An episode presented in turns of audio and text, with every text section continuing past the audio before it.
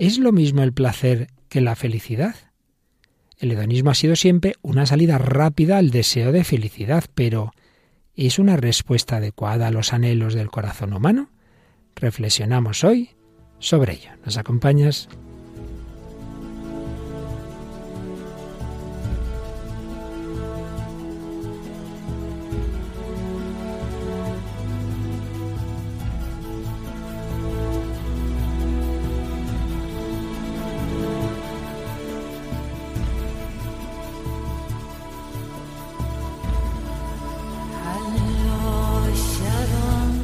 El hombre de hoy y Dios, con el padre Luis Fernando de Prada.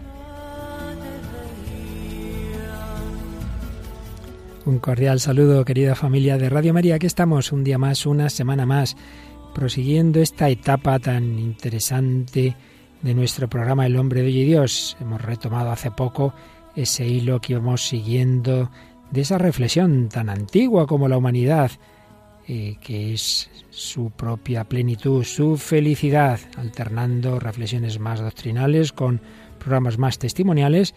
Hoy seguimos en una reflexión doctrinal partiendo de la antigüedad, partiendo de nuestros maestros, los grandes pensadores y literatos del mundo griego. Seguimos hablando de la felicidad y hoy en concreto de esa versión light de la felicidad que es el hedonismo.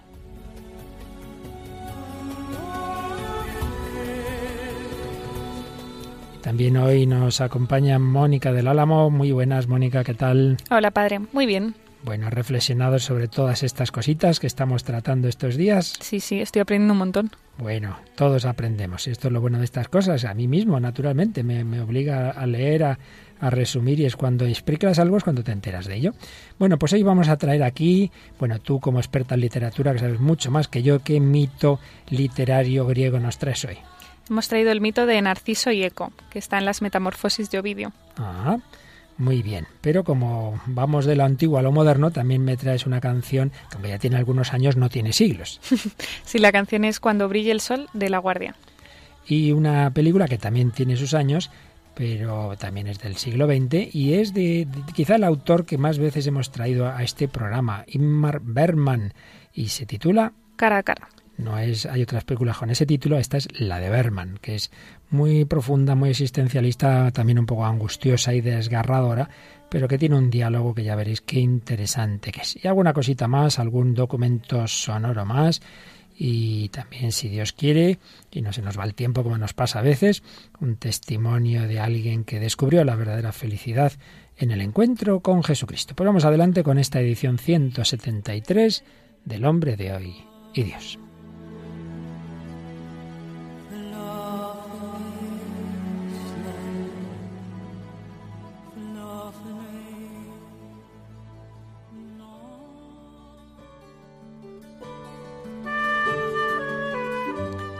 El teólogo moralista, al que conocí de jovencito, José Noriega, reflexionando sobre este tema, pero un ejemplo que me llamó la atención cuando lo leí. Se pregunta, imaginaos que a un hombre le meten en una máquina, máquina de las experiencias la llama, y sería un hombre al que conectan a esa máquina y esa máquina sería capaz de producir en él todo tipo de sensaciones agradables, sensaciones espirituales, sensoriales, podría sentir todas las experiencias que deseara pero sin hacer nada, sin moverse, sin realidad externa, sin actividad, simplemente las sensaciones que se producen en él sin que eh, hubiera la realidad correspondiente y sin hacer él nada. Y hacía esta pregunta José Noriega. ¿Consideraríamos este tipo de vida una vida lograda, plena, feliz? ¿Es digna de ser amada una existencia así? Yo creo que todos responderíamos enseguida que no, que por mucho que uno se sienta bien, pero qué vida tan triste, ahí quietecito simplemente a recibir sensaciones. Quizá podría ser algo parecido, se me ocurre, a un futbolista que estuviera ansioso por meter goles y esa ansiedad de celebrarlos, de ponerse muy contento al celebrarlos, se, obsesiona y no los mete porque está obsesionado con celebrarnos. No, hombre, no, lo importante es que tú juegues tranquilo, que tú juegues bien y luego si metes gol ya lo celebrarás, pero no te obsesiones por las consecuencias. Pues bien, a veces hay personas que se obsesionan por ser felices, por sentirme bien, por y entonces no viven la vida real, no descubren las realidades bellas y buenas que hay en la vida. otro autor, Abba, dice que la felicidad podemos definirla como la condición óptima del sujeto en el mundo. Lo importante es descubrir en el mundo los mayores bienes, el bien, lo que es capaz de perfeccionar las potencialidades del sujeto. Por un lado estarían esos bienes que el sujeto está llamado a descubrir. Cuanto mejores sean, cuanto más perfectos, más feliz será. Pero luego está el disfrutar de esos bienes. Por tanto, están los bienes externos a uno, los que no se daban en el ejemplo de la máquina de las experiencias, y la capacidad del sujeto de disfrutar de esos bienes. Dos dimensiones de la felicidad objetiva y subjetiva. Por ello dice que la felicidad es la condición en la que el sujeto entra en relación con los bienes del mundo más perfectos, accesibles a él, mediante las actuaciones también más perfectas posibles para él. Por un lado, yo tengo ahí unos bienes, yo tengo unas realidades, y por otro lado yo tengo la capacidad de disfrutar de ellas. Entonces no sería feliz una persona que no ha encontrado bienes y tampoco lo sería una que sí los ha encontrado pero no disfruta de ellos porque eh, tiene digamos algo en su psicología, en, en su ser que le impide disfrutar. Por tanto siempre doble aspecto en la felicidad, objetivo y subjetivo. Subjetivamente implica un gozo, una satisfacción, pero objetivamente la felicidad reclama algo sobre lo que versa esa, esa satisfacción. Entonces, según se acentúe el polo objetivo o el polo subjetivo, hay una gran diversidad de concepciones. Hay concepciones que ante todo acentúan que lo importante es encontrar los verdaderos bienes. Por ejemplo, está claro, ya lo veíamos el día pasado, en Aristóteles. Y en cambio, el mundo moderno suele acentuar el polo subjetivo. Y dicho en términos más adolescentes, lo importante es que yo me sienta bien. Pues si esto es verdad o no, ¿qué más da? Yo me siento bien, si me siento bien con la droga, si me siento bien viviendo, pero eso es un bien, no, pero me siento bien. Bueno, pero también es verdad que puede ocurrir que uno tenga una serie de bienes y sin embargo, por ejemplo, una depresión le impida disfrutar de ellos. Por tanto, hay que tener en cuenta ambos aspectos. Y ya digo, hay concepciones que acentúan el aspecto objetivo, otras acentúan el aspecto subjetivo, y entonces, según todo ello, podremos hablar de una felicidad hedonista, racionalista, religiosa, también intelectualista voluntarista, porque también hay que ver en el sujeto con qué se disfruta más, con el entendimiento, personas que disfrutan pensando, con la voluntad, con la afectividad, como veis, son muchos aspectos. Y otra dimensión que desde luego siempre debe tener la felicidad es la estabilidad. Si uno dice, sí, soy, muy feliz, soy muy feliz por siete horas, hombre, pues eso no es felicidad, eso es algo del momento, la felicidad se supone que, como veíamos el día pasado, implica una totalidad, implica una estabilidad. Si yo creo que lo que tengo ahora lo voy a perder pronto, pues eso mismo ya me impide ser feliz. La estabilidad implica la totalidad extensiva e intensiva del sujeto y del objeto que lo hace feliz. Por otro lado, podemos recordar una clasificación que hacía ya Aristóteles y recoge Santo Tomás de los tipos de bienes posible, que también nos puede ser provechosa para esta reflexión. Bienes útiles, bienes deleitables y bienes honestos, morales o humanos. El bien útil, el bien útil no es amado por sí mismo, es simplemente un medio para un fin, el dinero, una herramienta. Bueno, yo en sí mismo no, no adoro este papel llamado dinero, simplemente es un medio que me puede ayudar a conseguir algo que me interesa más. El bien deleitable, el placer que acompaña a determinadas actividades. Tengo una comida muy buena y al comerla pues me gusta. Pues bien, el placer de la comida no, no es algo malo, es algo que acompaña a algo en sí mismo que puede ser tan bueno como es alimentarme para poder trabajar, hacer el bien, etcétera. Pero junto al bien útil y el bien deleitable está el bien moral, el bien honesto, el bien humano, que es el realmente el más importante, el que dice conveniencia a la dignidad de la persona humana. Por ejemplo, otra persona humana. Tú no puedes ser un medio para mí, tú no puedes ser simplemente un bien útil para mí, ni un bien deleitable. Contigo tengo placer, hombre. A la persona tienes que valorarla en sí mismo. Todo lo que es la persona, todo lo que son las virtudes, todo lo que es la relación con la belleza, con la verdad, con la bondad, entraría en este tipo de bienes que son los más específicamente humanos. Y para terminar esta introducción, recordemos esas tres palabras que ya veíamos el día pasado. Placer, alegría y felicidad. Las tres hacen alusión, o sobre todo las dos primeras, a la repercusión subjetiva de los bienes que encontramos en nuestra vida, pero con una graduación muy clara. El placer simplemente es el estado emocional de deleite que se produce como consecuencia de contactar, tener o recibir algo que a uno le gusta mucho. Y este placer suele tener una importante participación corporal. Normalmente lo referimos a los a esas alegrías corporales, esas alegrías, esos placeres que implican el cuerpo. Segunda palabra, la alegría, y ahora ya usada en un sentido estricto, no como la acabo de usar antes. Es ya más espiritual, el placer es más superficial, pasajero, corporal, la alegría es más densa, más profunda, afecta a planos más íntimos de la persona. Se goza de un libro, de una obra de arte, de una amistad. Y tercero, la felicidad es la alegría, el gozo, pero no por esto en concreto, sino por la vida en su conjunto. Corresponde al bien humano o moral. Me gusta la vida en su conjunto. A lo mejor hoy me duele la cabeza, a lo mejor no he tenido una especial alegría por una cosa concreta, pero mi vida es una vida plena. Y si el hombre no tiene felicidad, ¿sabéis lo que va a hacer? Buscar placeres que le llenen ese vacío o caer en la desesperanza. Pues bien, de todo esto vamos a seguir hablando y vamos a profundizar en este programa de hoy.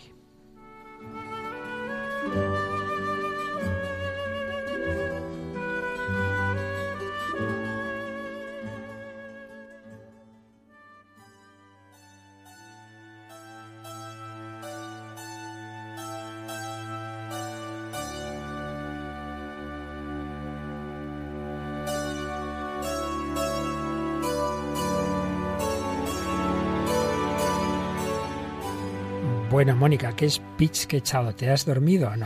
No, no me he dormido. Además me he acordado de una cosa muy interesante que digo, mira, se nos ha olvidado traerlo para el programa y es que una de las cosas que de las cartas del diablo a su sobrino de C.S. Luis hay un momento en el que un consejo que le da el demonio este a su, a su sobrino es que el placer, dice, es un invento del enemigo, dice, o sea, que es un invento de Dios. O sea, que el caso era, se dice, lo que tenemos que hacer es usarlo para nuestro bien, para hacer que esa persona pues se aleje de Dios, se condene, se fije solo en ese placer y no en la felicidad a la que le encamina, por así decirlo. Está muy bien dicho, porque es verdad que una acusación al cristianismo hacía alusión a ella Benedicto XVI en su primera encíclica de Euscaritas citando a Nietzsche ni más ni menos, una acusación al cristianismo es que es enemigo de los placeres de la vida. Y claro, es ridículo, porque ¿quién ha creado esa naturaleza humana y ha puesto en ella un placer de comer, un placer sexual, un placer por la música? Digo yo que lo ha hecho Dios, ¿no?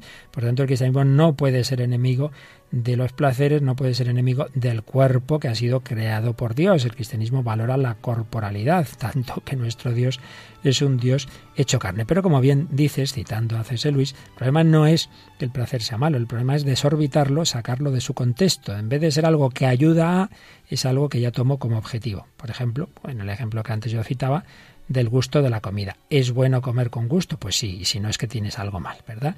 si no me gusta comer, si no tengo apetito, mal asunto. Entonces eso es bueno. ¿Es pecado que a uno le guste esta paella tan rica? No. ¿Es pecado el tomar este vino? No. ¿Dónde estaría el pecado? ¿Dónde estaría lo malo? Que yo ya me obsesiono con el gusto y sigo comiendo, sigo comiendo aunque veo que me va a hacer daño. Hombre, eso ya es la gula. Sigo bebiendo, sigo bebiendo aunque veo que ya me va a afectar y voy a acabar haciendo barbaridades. Eso es el problema. Pero en sí mismo es algo bueno. Pero ¿qué pasa? Pues lo que decía yo antes al final del comentario primero, que cuando uno no ha encontrado la felicidad, cuando uno no es feliz, cuando uno no tiene verdadera alegría, busca sucedáneos. Entonces se obsesiona con el placer. Y todo esto tiene mucho que ver con obsesionarse con uno mismo, con su propia felicidad, con su propia satisfacción. Tiene mucho que ver con el egoísmo y con el narcisismo. Así que si te parece, Mónica, introdúcenos ese famoso mito de dónde viene la palabra narcisismo. Pues viene de, esta obra que nos traes hoy, ¿verdad? Sí, hablamos de las metamorfosis, ¿no? Esta recopilación de historias de Ovidio que dice que se más o menos se acabó de redactar en, en torno al siglo VIII después de Cristo. Hablamos de los griegos, ahora hablamos de los latinos. Y este mito de Narciso y Eco, pues seguro que todos lo hemos oído porque eso está como repetido muchas veces o está también en la cultura general, por así decirlo. Y es este hombre que era tan guapo, que estaban todos todos, dice, hombres y mujeres absolutamente enamorados de él y que eh, todos querían ganarse sus favores. Y bueno, vamos a insistir más en lo que es el mito de Narciso, porque también este mito habla de Eco, de esta ninfa que se enamora de él también y que, bueno, que repite esos, esa, solamente las partes finales de, de lo que oye. Pero Narciso, pues eso es un, un hombre que se enamora de sí mismo, porque se queda mirando su reflejo, se queda encantado mirándose a sí mismo y esa angustia de no poder, de no poder alcanzar el, el objeto de su amor, pues hace, bueno, es, es, la verdad de lo que se aprovecha Ovidio para describir todo esto del, del narcisismo. De hecho, bueno, se dice Ovidio que, que, esto empieza casi con una maldición, ¿no? Alguien, uno de los de estos de estos hombres despreciados por él, dice, así ame él, ojalá así no consiga el objeto de sus deseos.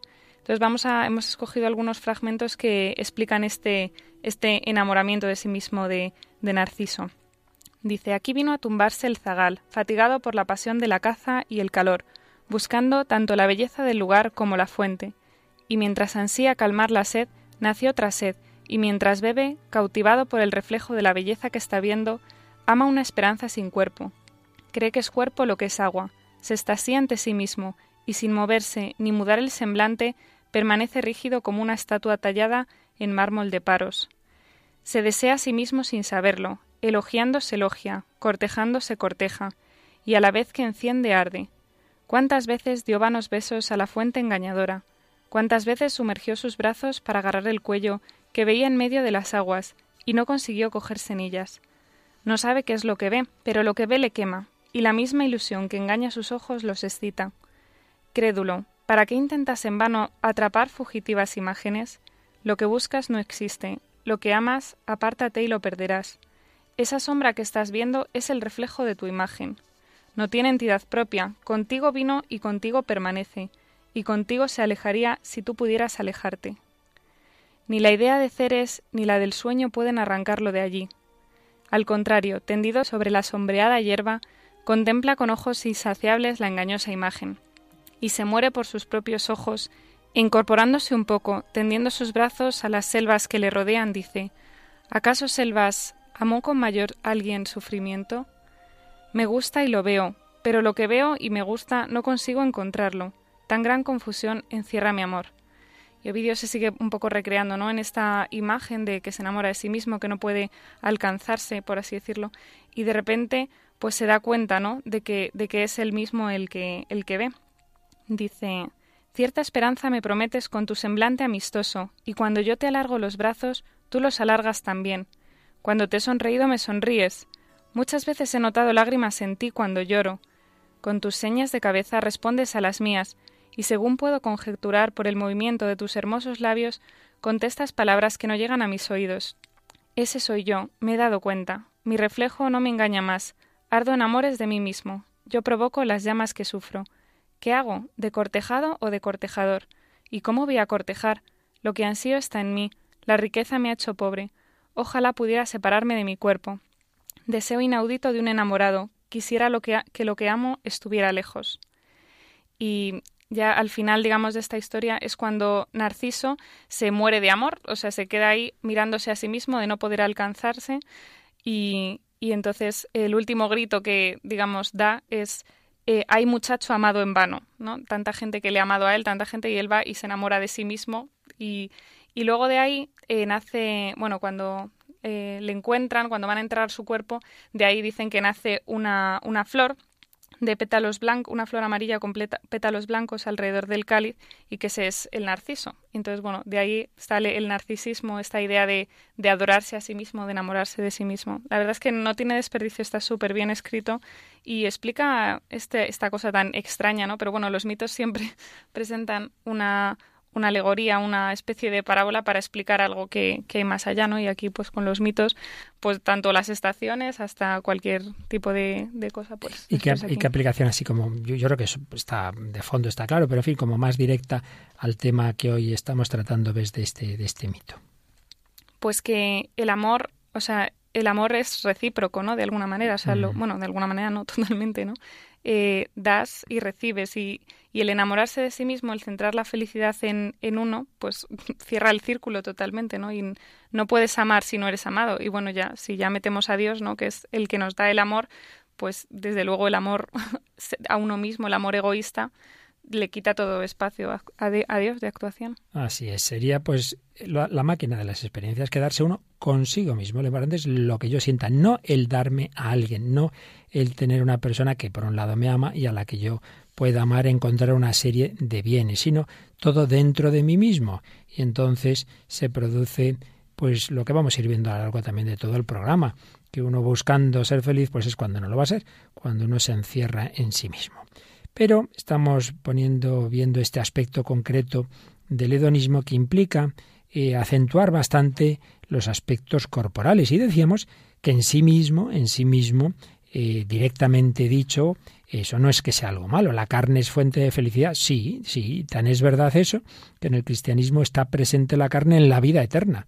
Nosotros no creemos en una vida eterna así desencarnada, no, no, el cuerpo va a resucitar. Por tanto, que el hombre piense que no puede ser feliz sin cierta plenitud carnal tiene su parte de verdad y uno puede tener muchos motivos espirituales, pero, pero tener en su, su, cuerpo unas sustancias eh, que le producen una depresión, pues evidentemente no es la felicidad plena, eso está claro, que esa felicidad total y absoluta será en el cielo, cuando disfrutemos del mayor bien posible, que es el propio Dios, y con todo nuestro ser, alma y cuerpo en plenitud para recibir esa felicidad. Eso está claro. Pero también está claro que aquí en esta vida, Cuanto mayor sean los bienes que disfrutemos, ante todo la fuente de todo bien que es Dios, y luego los bienes más superiores, y con nuestro ser pues lo más receptivo posible a todo ello, también seremos más felices. Si en cambio buscamos simplemente lo más superficial, la satisfacción de los deseos sensuales, pues nos va a producir un sí, un momento pasarlo muy bien, pero enseguida el vacío. Esto es lo que se da en el hedonismo. ¿Qué hacen las teorías hedonistas? Reducen el bien superior, el bien humano, el bien moral, al bien delectable. Para esas teorías bien es sinónimo de placer y mal moral es sinónimo de dolor. ¿Cuál es el fundamento? Pues al final es el materialismo. El materialismo que tiende a reducir el hombre a factores inferiores, el hombre al animal, el animal a la vida orgánica. Y están las composiciones químicas. Al final seríamos pues un compuesto químico y ya está. Entonces, la ley básica de la vida animal se aplica al hombre, el placer y el dolor. ¿Qué hace el animal? Pues buscar lo que le da placer y huir de lo que le da dolor. Entonces el hombre sería simplemente eso. Y esto, por desgracia, se da muchas veces en, grandes literatos. Eh, por ejemplo, tienes aquí la frase de, de este literato francés Monterland. Vivan los sentidos, solo ellos no engañan. Solo ellos no engañan. Ya, ya los propios literatos que han ido por ese camino y tantas personas, luego al cabo del tiempo se dan cuenta de que sí que se han engañado. Hedonismo que tiene, podríamos distinguir en él dos grados posibles. El hedonismo puro, el deleite inmediato, sin necesidad de atención a las consecuencias, eh, lo primero que, encuentro, pues lo que decíamos antes, la ley de la conducta animal. Buscar el placer inmediato, el placer del momento. Este hedonismo puro, cualquier persona que un poquito de experiencia y cualquier pensador pronto se ha dado cuenta de que, de que no lleva a ninguna parte, de que eso al final es, es contradictorio. Y en cambio hay un hedonismo más refinado que es el placer calculado. Vamos a usar la cabeza, vamos a usar la razón para valorar los diversos placeres y escoger los mejores. Y aquí está el primer gran filósofo de la historia que defendió el hedonismo, que es el griego Epicuro. Él se formó en el clima materialista de la escuela de Demócrito. Para él el criterio del orden moral es, es, el placer. La moral enseña a calcular y elegir los mejores placeres, pero, pero eh, Epicuro no se queda en ese hedonismo rastrero, sino que distingue los tipos de placeres y se va dando cuenta de que los más importantes son espirituales y consisten en llegar a, a la tranquilidad, a la ataraxia, un estado en que el hombre está libre de inquietudes, de deseos insatisfechos, no desees lo que no puedes conseguir, Vamos a distinguir los deseos necesarios, por ejemplo, hay que comer, esto está claro, de otros no necesarios, pues vete matando esos deseos no necesarios, con lo cual al final se, lleva, se llega curiosamente a un cierto ascetismo hedonista. Para lograr el máximo de placer, de ataraxia, es necesario eliminar ambiciones y deseos innecesarios. Hay unas virtudes epicúreas que buscan el logro del equilibrio, de la tranquilidad, la templanza, la justicia, la amistad, la prudencia, yo diría que el hedonismo actual, muchas veces tan, tan craso, tan, tan crudo, está bastante lejos de este de Epicuro, que tenía bastante más sensatez como para pensar que simplemente dejarse llevar de lo primero que te pide el cuerpo, como tantas veces se dice, de pensar que eso iba a dar la felicidad. No, Epicuro se daba cuenta de que no, pero no dejaba de quedarse en un planteamiento en que lo principal era el placer, un placer bien medido, bien calculado, sí, sí, pero al final mi propio placer. es el primer gran teórico del hedonismo, luego ha habido muchos en la historia, ya en la época moderna, Gassendi, Hobbes. Podríamos relacionar con el hedonismo el utilitarismo de Bentham, que introduce el criterio del interés personal junto al método numérico del cálculo de los mayores placeres útiles. Podríamos hablar de Stuart Mill, que rebasa la concepción personal mediante el interés colectivo. Pues algo tiene que ver con esto también el esteticismo y, por supuesto, el consumismo del hombre posmoderno. Y aquí podemos citar a un, otro buen amigo, el psiquiatra español Enrique Rojas. Tú además conoces a alguna hija suya y tiene una en un convento eh, carmelitano. Eh, ¿Verdad, Mónica? Pues tiene un libro, hace ya años publicó La vida light, el imperio de lo trivial. Y ahí hace una descripción de ese hombre light posmoderno de la que vamos a leer algunas frases. Vemos a un ser humano centrado en sí mismo, en su personalidad y en su cuerpo, con un individualismo atroz, desprovisto de valores morales y sociales, emancipado de cualquier emoción trascendente. Nada vale la pena seriamente, salvo esas cuatro notas apuntadas como un ritornelo hedonismo, consumismo, permisividad, relativismo. El escritor americano Lass lo expone así cuidar la salud, desprenderse de los complejos, esperar las vacaciones, vivir sin ideal y sin objetivos trascendentes. No creo que estemos leyendo nada que te suene muy raro, ¿verdad? Porque yo diría que bastante está extendido esto entre tu generación. Sí, la verdad es que sí. Sobre todo eso, las vacaciones, el viernes. Y también está muy extendido en la música de moderna desde hace ya bastantes años. Y aunque ya tenga algún año la canción que hoy nos traes, pero bueno, no deja de. porque también las hay mucho más crudas que no vamos a poner en Radio María de ejemplo del hedonismo, pero nuestra es una que, bueno, se puede poner a la que, pero también con una reflexión crítica. ¿Qué canción tienes hoy que como un ejemplo de ese hedonismo de nuestra época? Pues la canción es Cuando brille el sol de La Guardia, que es un grupo de rock español que ha tenido como dos épocas, por así decirlo, en los 70 y también últimamente en 2003 han vuelto también a, ahí a sacar sus, sus discos y han vendido un montón de copias. Y, bueno, esta canción eh, también como ha sido reversionada varias veces últimamente de, por Melocos, pues se ha oído mucho en la radio y es una canción así muy pegadiza que a todos acabamos cantando la grito pelado y luego reflexiona uno sobre la letra y dice, madre mía, qué espanto y qué horror y, y yo lo estoy cantando amigablemente. Bueno, bueno, pues vamos a escucharla un poquito y nos subrayas las frases que te han llamado más la atención.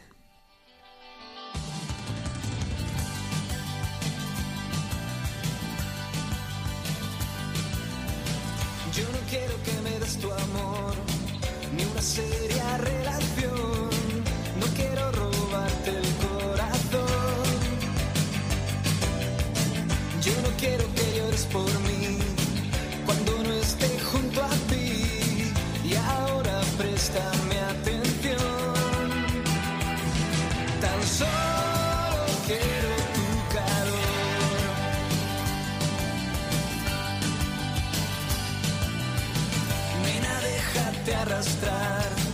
Esta noche nunca acabará. No tengas miedo a despertar. No me busques en el viejo bar, ni me sigas al andar.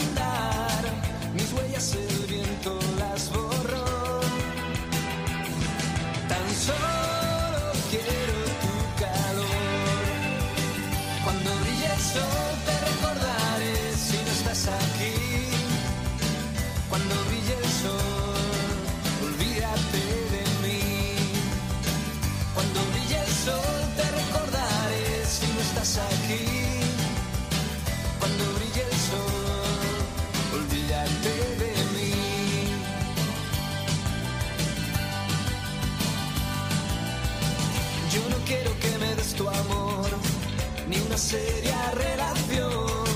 No quiero robarte el corazón. Yo no quiero que llores por mí cuando no esté junto a ti. Y ahora préstame atención. Aquí seguimos en Radio María, en El Hombre de Dios, hablando de la felicidad, del hedonismo, servidor Padre Luis Fernando de Prada y Mónica del Álamo. Mónica, ¿qué frases, qué subrayas, qué filosofía estás encontrando en esta canción? Pues eh, la verdad es que hay una gran paradoja, ¿no? No quiero que me des tu amor, tan solo quiero tu calor, además lo dice bien claro. Y no quiero robarte el corazón, fíjate. sí.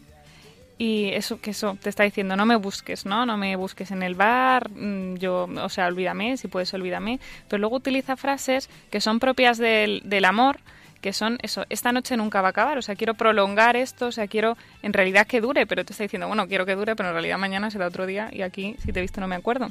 Entonces eso parece que dice esa frase, cuando brille el sol te recordaré, es decir, vas a pasar a ser un recuerdo, que es un recuerdo es algo también eh, eterno de alguna manera, o sea, que se queda en ti, pero no, es que no quiero que seas más que un recuerdo, ¿no? O sea, quiero que se acabe esto. Entonces realmente te está diciendo que se acabe esto, pero de forma así muy bonita, pero si uno lo piensa dices, madre mía, ¿qué persona quiere esto en su vida, ¿no? ¿Qué, qué persona cuando ama quiere que solo dure una noche, que, que solo dure hasta mañana? Aunque luego en realidad esto en la práctica se ve, o sea, el corazón humano, si uno, no sé, sea, sea una, yo pienso, a mí alguien me canta esta canción y digo, creo que es esto. o sea, que realmente, aunque nos pase, si, nos, si miramos nuestro corazón, nadie quiere esto para ellos. Fíjate, hay una famosa frase de este hombre que tenía muchos aforismos, eh, Joubert, si quieres leerla. El placer no es sino la felicidad de una parte del cuerpo. El placer no es más que la felicidad de una parte del cuerpo. En realidad no es felicidad, sería usar la felicidad en un sentido impropio según las distinciones que hemos hecho antes, pero ya entendemos, ¿no? El placer solamente la felicidad de una parte del cuerpo. Bueno, pues podríamos decir que lo que dice esta canción es reducir el amor simplemente a un momento de, de su expresión corporal, pero sin sin que esté implicado el corazón, sin que esté implicada la afectividad, sin que esté implicada la voluntad, mucho menos la inteligencia. Y ya sabes que también eh, se habla de relaciones líquidas que a veces en el cine aparecen expresadas en alguna escena en la que un, do, un, un, chico y una chica están teniendo una relación y dice, oye, no me digas ni tu nombre, no quiero saber quién eres, no quiero conocer tu vida, es decir, no quiero implicarme, solo quiero quedarme en lo más superficial. Es aplicar el hedonismo a algo tan grande como es el amor. El filósofo moral Gregorio del Yurre señalaba que el hedonismo es propio de épocas y ambientes espiritualmente decadentes. Al derrumbarse los ideales espirituales surge la figura del placer y del interés individual como única norma, como única aspiración. ¿Qué verdad es? Cuando falta algo grande por lo que entregar la vida, algo grande que llene el corazón, pues bueno, uno se queda con lo que puede. Si no hay felicidad y placer, si no hay amor hay sexo, pues vamos a quedarnos con lo que haya. Pero es una pena porque en efecto es lo propio de sociedades sin ideales, sin grandes valores. Dice también, el hedonismo puro solo puede dar por resultado un hombre sensual y bajo, un hombre marginal, próximo al animal. Y el otro hedonismo, el más refinado, la moral del placer calculado, puede dar un hombre más correcto, con ciertas virtudes, pero no deja de ser un plano inclinado hacia el abismo del sensualismo y el egoísmo. Todo ello creo que es muy verdadero. Pero también personas mm, eh, de, nuestra época, Mónica, eh, han, vivido, han, han, nacido o han estado inicialmente en esa situación hedonista, bueno, de nuestra época de la de todas, porque San Agustín pues también le pasó lo mismo, ¿no? Pero vamos a ir a un hombre del siglo XX, a un hombre que vivió ese ambiente hedonista y sin Dios y que luego se encontró con el Señor. ¿De quién hablamos? Hablamos de Adolphe Rete, que es un escritor poeta, bueno, fue un escritor poeta y periodista francés y que sí es verdad, ¿no? Que vivió como, bueno, como todos los conversos este cambio de, de todo, ¿no? De que tu vida da un vuelco. decía él, llegué a ser un ateo convencido, un materialista militante. Me uní a los enemigos de la religión y tomé parte en todas sus acciones abominables. Se me olvidó decir, bueno, he dicho del siglo XX, pero en realidad vive entre el XIX y el XX, de 1863 a 1930, que es cuando muere, ¿no? 1863, esa Francia laicista, pues entiende lo que nos acabas de decir, una, una, una, un ambiente ateo y anticlerical. Sí, estuvo su infancia no marcada por, por esta influencia anticlerical, sobre todo de su abuelo, que se oponía a su enseñanza religiosa. Y pues eso, vive en una juven, con una juventud que predominan las pasiones, el libertinaje, la, el, la, idea de mofarse de la Iglesia, de su doctrina. Él escribe en, en, el libro que tiene que se llama Del diablo a Dios, que cuenta todas estas cosas, dice, echemos, que era su, la idea que, digamos, prevalecía en su pensamiento, era, echémoslo todo por la borda Dios, la familia, la propiedad, las leyes y las tradiciones. Entonces los hombres se abrazarán unos a otros y al compartir según las necesidades de cada uno todos los bienes de la tierra, vivirán en una fiesta perpetua, completamente libres y solidarios. Curioso, vivirán en una fiesta perpetua. Esto me está recordando al ideal hippie, aquellos conciertos de gusto, que esa fiesta perpetua, libre, es amor libre. Esto ya lo decía este hombre en el siglo XIX. Y luego, pues su conversión o el primer toque es a, a través de la literatura, precisamente, a El primer leer toque pues fue una conversión progresiva, muy Sí. progresiva, sí. Que los versos de Dante, ver la alegría de los fieles del purgatorio, ¿no? que tienen esa esperanza de entrar en el paraíso aunque estén alejados de Dios.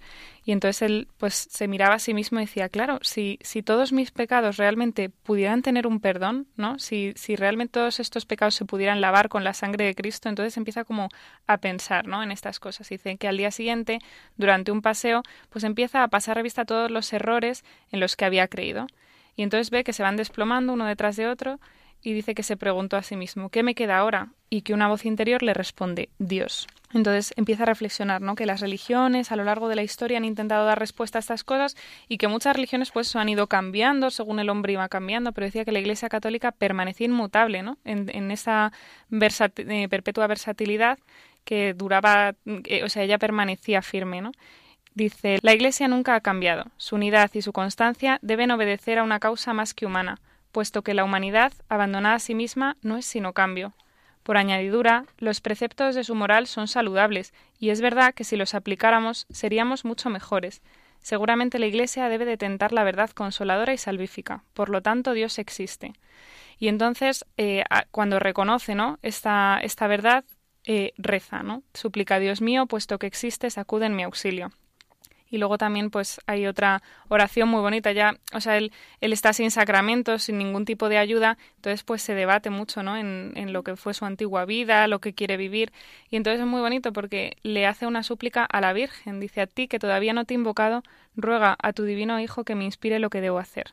Entonces siente que la Virgen le, le pide que, que hable con un sacerdote, que, que se confiese, que entre en la iglesia, y entonces en, en una de el momento fundamental así de la, de la conversión, él dice que es fulminado por la gracia, ¿no? que de repente parece, le pareció ver la imagen de, de Jesucristo crucificado, que le sonreía con una expresión de misericordia inenarrable, dice, ¿no? literalmente, y que entró una gran paz en su alma, porque él tenía muchas dudas, ¿no? de acercarse a un sacerdote, de contarle todo, de entonces siente como la misericordia de Dios incluso antes de confesarse, entonces ya pues ya se anima, se encuentra con, con el sacerdote, le pide ayuda y él tenía pues sus dudas, ¿no? De si Dios podía perdonar todo eso y el sacerdote le dice, querido amigo, se puede decir que eso está hecho. Se ha arrepentido usted, incluso ha llorado con lágrimas de sangre por sus pecados.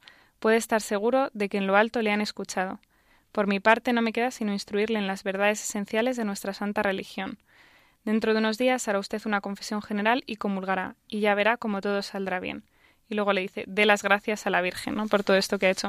Pero es curioso porque luego, después de esta confesión tan bonita y después de, esta vuelta, cuando habla de la comunión, eh, habla de este tema del placer que hablamos, pero dándole pues una trascendencia increíble. Dice, una, una persona que lo ha visto todo y que ha probado de todo, dice, ni los más refinados placeres de los sentidos, ni siquiera las ebriedades cerebrales que proporcionan el arte y la poesía, pueden compararse a este éxtasis, en el que el alma, que se une a Dios, se derrite por entero. Durante el transcurso de mi acción de gracia saboreaba plenamente la radiante paz que reinaba en mí. Muy interesante, en efecto, porque, porque es, que es, es que es lo curioso, ¿no? Cuando uno sin Dios busca los placeres acaba amargado. Y cuando uno busca a Dios acaba recibiendo los mejores placeres. Yo recuerdo, me, me, ha recordado, mira, un chico que yo conocí, que había sido un elemento de cuidado, que y además había, tenía por filosofía ir probando todo. Entonces había probado dos veces tal droga, dos veces esta otra, en fin, muchas cosas, muchas cosas. Y luego se convirtió y tenía experiencias, consolaciones y decía, vamos, vamos, muchísimo mejor que la mejor heroína y que todo. ¿no? Dios al final te da muchísimo más. Y yo creo que muchas veces el primer paso de la, de la conversión es precisamente experimentar que, que por donde uno va, pues al final no es feliz. Que a fin de cuentas es lo que le pasa al hijo pródigo. Al primer momento simplemente dice, pero, pero, pero, ¿dónde voy yo aquí? Si estaba mejor en mi casa que aquí cuidando cerdos, si, si yo era más feliz antes, y entonces empieza el camino de regreso. Y eso mucha gente al cabo de un cierto tiempo tiene que reconocerlo, que no es feliz. Y es lo que hemos visto en este diálogo bastante al principio de la película que hoy traemos de Ingmar Bergman. Hay un diálogo en el que aparece este tema, la película Cara a Cara. Eh, la película Cara a Cara, que es de eh, 18, 1976, pues narra, es una película sueca, ya hemos dicho, escrita y dirigida por Bergman, y que bueno, se, la protagonista es Jenny, una psiquiatra que, que se va a vivir a casa de sus abuelos porque, bueno, su marido se va no sé dónde, su hija se va a tal, y ella tampoco soporta esa soledad y entonces se va a casa de sus abuelos y se vuelca mucho en el, en el caso de una de sus pacientes. Y bueno, es una historia así muy extraña en la que se mezclan los sueños, se mezcla con la realidad, con la historia de diversos personajes, pero que también se ve que está, sobre todo esta protagonista, pues una persona muy necesitada efectivamente, ¿no? Muy que a pesar de la aparente independencia que tiene, pues que tiene como muchas carencias emocionales. Sí, en Berman suele aparecer por una de las grandes preguntas, sobre todo en la primera época de su cine, y luego los temas afectivos, relaciones, etcétera, ¿no? Es una película dura. Siempre tenemos que recordar que el que aquí usemos un fragmento de una película no quiere decir que la recomendemos en su conjunto, ¿no? Es una película, aunque en Berman nunca hay escenas como tantas veces ocurren en las en el cine actual, pero bueno, tiene temas temas delicados. Pero vamos a escuchar un, momento en el que esta, esta psiquiatra, relativamente joven, treinta y tantos o cuarenta años, habla con una mujer mayor que se ve como que de repente ha, decidido ir por el camino del hedonismo, está ahí con uno, con otro, con no sé qué, hay una fiesta, se oyen, el sonido no es muy bueno porque es una eh, lo saqué de una, de una película, de una grabación antigua, se oye la fiesta en la que están, pero desde luego el diálogo, sobre todo la parte final, fijaos, porque es muy significativo. Este es Miguel Estoy muy, muy enamorada de él. Mucho. Y es tan dulce conmigo que no puedes ni imaginártelo. Este es su amigo Ludwig. Es tan hombre que no le gusta que le llamen Lud. Dentro de dos semanas nos vamos a las Bahamas los tres. Ah, este es Thomas. Habrás oído hablar de él. Recorre los países subdesarrollados para enseñar a las chicas el uso de los anticonceptivos. Te garantizo por experiencia que es el mejor doctor del mundo para las enfermedades de amor, ya me entiendes. ven, ven, dos chicas deliciosas, dos angelitos, dos adorables tesoros, guapas y extraordinarias. Acaban de abrir una boutique a la vuelta de la esquina. Dime la verdad, ¿no son fantásticas estas chicas de hoy? Se compran unos vestidos minúsculos con, con todo, todo a la vista. ¡Qué bien! Elizabeth, eres feliz.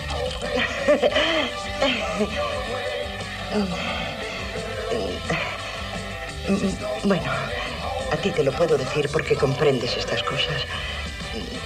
También tenemos nuestros problemas. De veras. Salud. Salud. Elizabeth. ¿Sabes? Es tan, tan complejo. Miguel, a veces casi me da miedo. Y su amiguito Ludwig, y la verdad es que tiene muy poco de bueno. Pero en conjunto sí, sí, creo, creo poder decir que, que soy eh, más o menos eh, feliz puedo decir que soy más o menos feliz. Aquí estamos hablando de la felicidad en Radio María, en El Hombre de hoy y Dios. Mónica del Álamo y quien nos habla el padre Luis Fernando de Prada. Hemos escuchado este corte de la película Cara a Cara de Inmar Berman. ¿Qué te ha parecido, Mónica?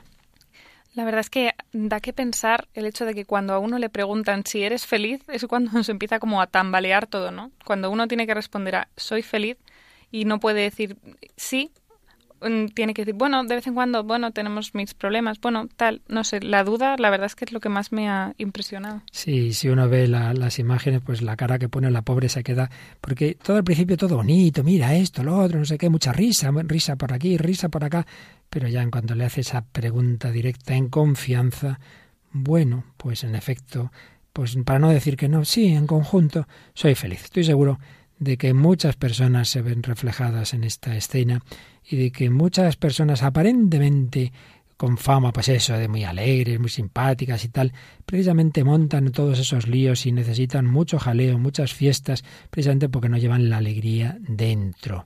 Recuerdo este ejemplo, una persona que entrara mucho a por eh, medicinas, nadie diría, fíjate qué salud tan buena, ¿eh? No, hombre, al revés, porque, porque tiene mala salud necesita muchas medicinas. Pues uno necesita muchas cosas y mucha juerga y mucho, no sé qué, no sé cuánto es señal de que algo le falla por dentro.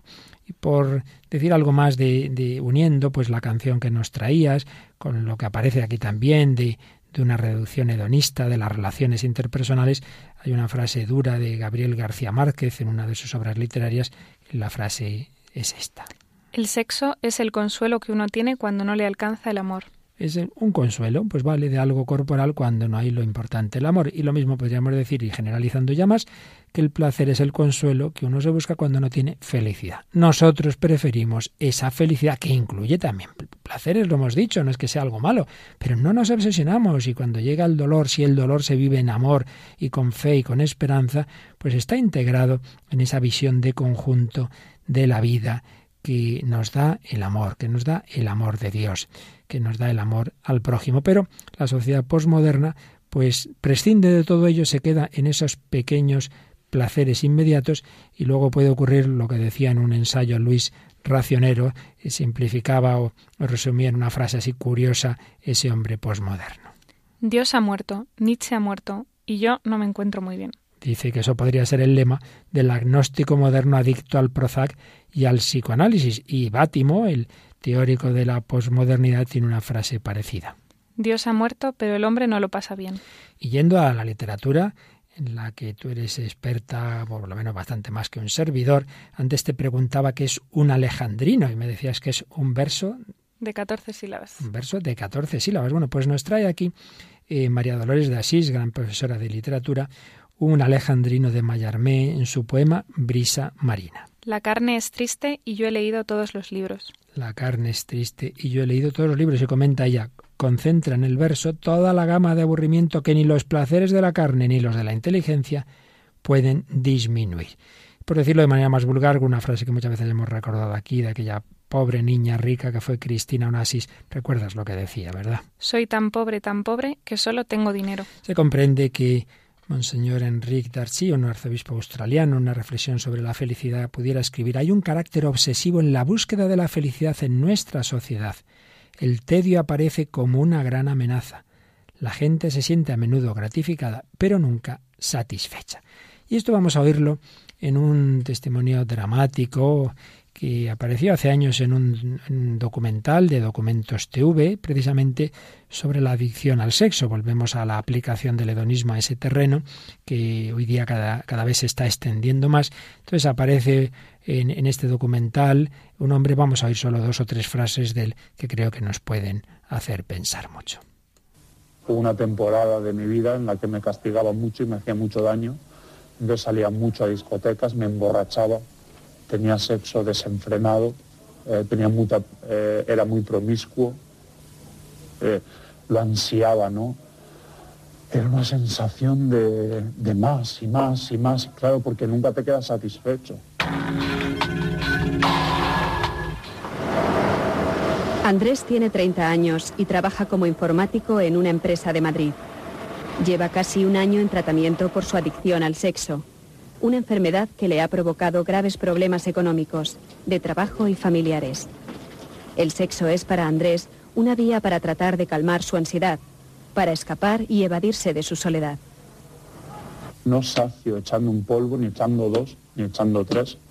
Eh, no sacio llenándome eh, la cabeza de películas da igual, de igual que lo hagas con una tía que tiene un cuerpo 10. A mí la sensación que me deja es la misma y sobre todo vacío. Quiero ver una pequeña luz encendida para poder andar. Entonces espero abrirme, encontrar una mujer que me quiera, volver a, encontrar cada día más agradable la vida. Sobre todo eso, cada día volver a encontrar más agradable la vida. Bueno, yo creo que hace falta ya pocas reflexiones porque este hombre con estas palabras pues nos ha dado la, la respuesta a la pregunta que nos hacíamos. ¿El hedonismo puede hacer feliz? Evidentemente que no. Fijaos cómo termina, ¿no? Un hombre que ha probado todos esos placeres y dice, pero si es que la, vida ya no es para mí agradable. Recordad esa distinción que hacíamos, placer, una satisfacción corporal y en cambio felicidad, gusto por la vida en su conjunto. Cuando uno se obsesiona con los placeres, pierde el gusto por la vida. La vida ya no es agradable. ¿Y a qué le lleva esa, esa situación suya? Al vacío y a la soledad. Vacío y soledad son la recompensa, entre comillas, son el pago que nos da la obsesión por el placer. El hedonismo no es el camino de la felicidad. Seguiremos reflexionando en ello el próximo día, pero vamos a acabar en positivo frente al mero placer que, repito una vez más, tiene su sentido, pero en una jerarquía de valores está la alegría. Esa la alegría de la que tanto nos habla, habla el Papa Francisco, precisamente las primeras líneas de su documento programático Evangelii Gaudium son estas. La alegría del Evangelio llena el corazón y la vida entera de los que se encuentran con Jesús, quienes se dejan salvar por Él, son liberados del pecado, de la tristeza, del vacío interior, del aislamiento, lo que decía este hombre de este documental. Con Jesucristo siempre nace y renace la alegría. Y pensamos en María, causa de nuestra alegría. De ella decía también el Papa Francisco, es la amiga siempre atenta para que no falte el vino en nuestras vidas el vino de Caná se acabó, es un símbolo de que todos los placeres meramente humanos se terminan antes o después, pero hay un vino nuevo, el vino del amor de Dios, el vino que nos da Jesucristo. La alegría verdadera es la que tiene la Virgen María, ella llena de gracia, tiene la verdadera alegría, ella que es fiel, tiene la verdadera felicidad. Fidelidad es el camino para la felicidad. Alégrate María, tú tienes la, la clave de la alegría, a ti te la pedimos.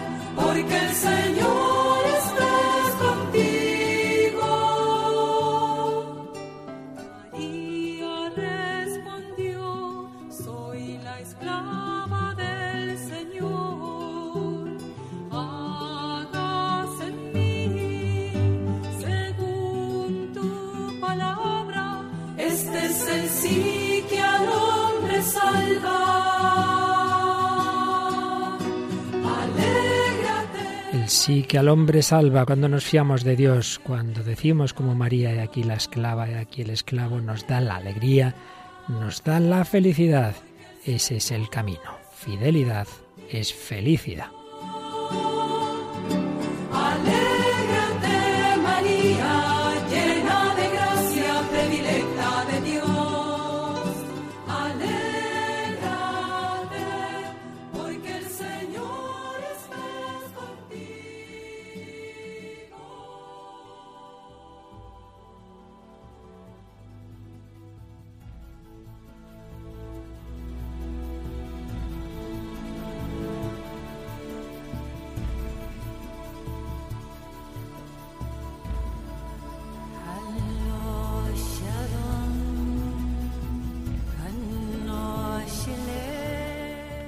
Pues de nuevo hemos aprendido bastantes cosas, ¿verdad, Mónica? Sí, cada vez más. Y sobre todo, ojalá, a nivel práctico, que sepamos encontrar el verdadero camino de la felicidad, que muchas veces implica renunciar a lo que se nos presenta así inmediatamente, pero porque el Señor nos va a dar algo mucho más grande, una relación más profunda, un encuentro más satisfactorio y en último término, el encuentro con el fuente de toda alegría y felicidad y además de las que no terminan nunca, que se prolongará en la vida eterna y que va a incluir el cuerpo, que va a resucitar. Seremos plenamente felices en cuerpo y alma disfrutando de Dios y de los hermanos y de la Virgen María, que seguirá siendo nuestra Madre por toda la eternidad. Pues termina así este programa y recordamos a nuestros oyentes que nos encanta recibir sus comentarios. Ya van poniéndolo, como siempre, muchos en el Facebook, que es, muy fácil, ¿verdad? Se escribe uno el hombre de hoy y Dios y se lo encuentra en Facebook. Y también dentro de la propia página de Radio María, el Facebook de Radio María, también estamos ahí. Pero luego tenemos un correo electrónico. El hombre de hoy y Dios, arroba radiomaria.es. Y recordamos, que hace tiempo que no lo hacíamos, que los, primer, los primeros cuatro años de este programa están recopilados en tres DVDs y, y, todos ellos se pueden solicitar a Radio María y luego ya pues esta segunda esta siguiente etapa de la felicidad y diversos testimonios pues están en otra recopilación eh, todos ellos y todo lo que se quiera pedir de Radio María pues se puede hacer a través de la página web o llamando a un número de teléfono. El 902 500 518 no te lo sabes de memoria ¿eh, Mónica? en este momento así de repente no. Muy bien pues nada queridos amigos Gracias Mónica, gracias Paloma Niño en el control y gracias a cada uno de vosotros, entre todos cada día, ojalá más felices con aquel que es la fuente de nuestra felicidad y con María, causa de nuestra alegría. Que el Señor nos bendiga y hasta el próximo día, si Dios quiere.